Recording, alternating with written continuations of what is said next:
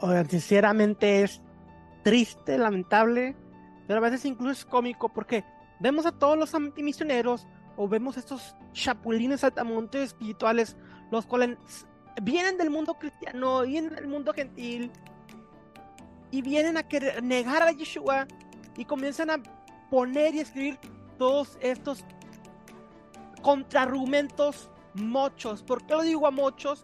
Porque no conocen ni siquiera la completa versión de la interpretación o incluso de lo que dice la misma Tanaj. Me ponen comentarios, por ejemplo, la, maldición de Jeconías. Cuando vemos obviamente esta genealogía dentro de Mateo, cuando el mismo Jeremías habla de la maldición y cuando el mismo Ageo habla de cómo el Eterno revierte la maldición por medio de Zerubabel. Sinceramente, no se dejen engañar por esos antimisioneros, por esos saltamontes chapulines espirituales que han dejado a la fe del Mesías de Yeshua. Les digo sinceramente, con mis estudios, con los pocos estudios que he tenido, me he dado cuenta de que los antimisioneros te cuentan la verdad a medias. Te cuentan una porción, pero dejan afuera la otra porción, ya sea por ignorancia o por querer omitirla para sus propios propósitos antimisioneros.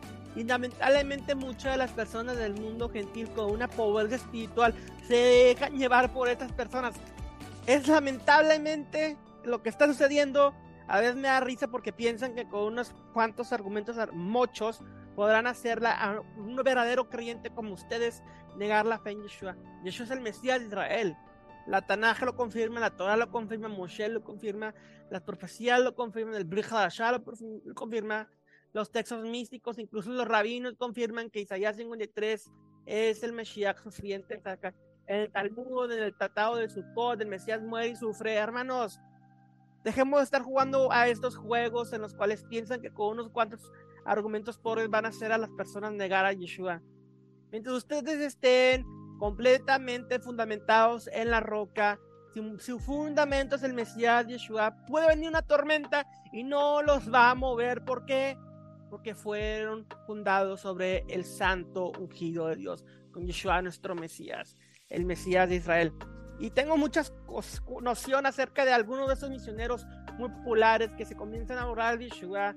Y próximamente, bueno, en el futuro tal vez saque un video hablando de ellos, porque muchos de estos que se disfrazan como judíos y graban dentro de sinagogas ortodoxas, vienen del cristianismo, vienen del mesianismo, tengo información y algún día la sacará a la luz, simplemente que es triste eh, que quieran eh, contraargumentar esto. Hermanos, lean sus Biblias y comprendan que el Mesías regresará y ese Mesías es Yeshua. Shalom, shalom.